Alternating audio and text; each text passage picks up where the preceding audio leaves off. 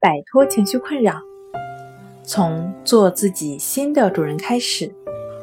大家好，欢迎来到重塑心灵，我是主播心理咨询师刘星。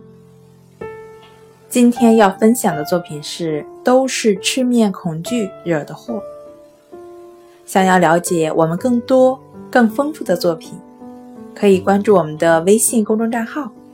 重塑心灵心理康复中心，都是吃面恐惧惹的祸。这是卢迪走进咨询室说的第一句话。卢迪，二十四岁，女，本科学历。卢迪吃面恐惧的问题是从高二开始的。当时正在上自习，听到背后有人叫自己的名字。声音像极了自己喜欢的男生。刚想回头的时候，被忽然传来的起哄声震住了，但仍然故作淡定的回头一望，正是他。当时觉得很不好意思，正好跟他对视几秒。自己缓过神来的时候，不仅被起哄声淹没，全班几十双眼睛。齐刷刷地看着自己，这一刻只觉得脸很烫，再无他感。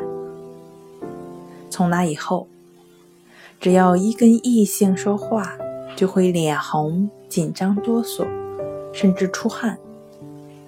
后来发展到不敢跟异性挨着坐。卢迪也因此错过了大学美好的恋情。症状也是时好时坏的。虽然自己也看了很多心理学的书，大道理说起来容易，做起来难，不得不在家人的催促下，去了医院的精神科，诊断为赤面恐惧，也就是社交恐惧的一种。医生开了很多药，服药后不仅困得不行，连记忆力也跟着下降。重点是问题仍旧没有得到解决。卢迪在网上无意浏览到顺其自然的实操性练习，觉得很适合自己，因此来到中心进行咨询。卢迪给咨询师的第一印象就是温和高挑，但很明显的观察到他有很高的警惕性。事实上。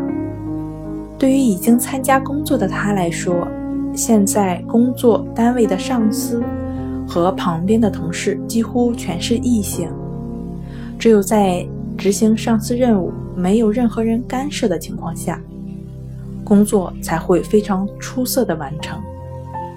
这说明他的能力是没有问题的，只是不健康的心理状态影响了发挥，就像。卢迪刚一进咨询室所说的：“一旦有同事在身边，他就不知所措了。考虑换一个工作的可能性也不太大，毕竟他的专业就是这样。那么，卢迪的吃面恐惧症真的如此棘手吗？他还能回归正常生活吗？这个疑问，我们下期解决。好了。”今天跟大家分享到这儿，这里是我们的重塑心灵。如果你有什么情绪方面的困扰，都可以在微信平台添加幺三六九三零幺七七五零幺三六九三零幺七七五零，即可与专业的咨询师对话。你的情绪我来解决。那我们下期节目再见。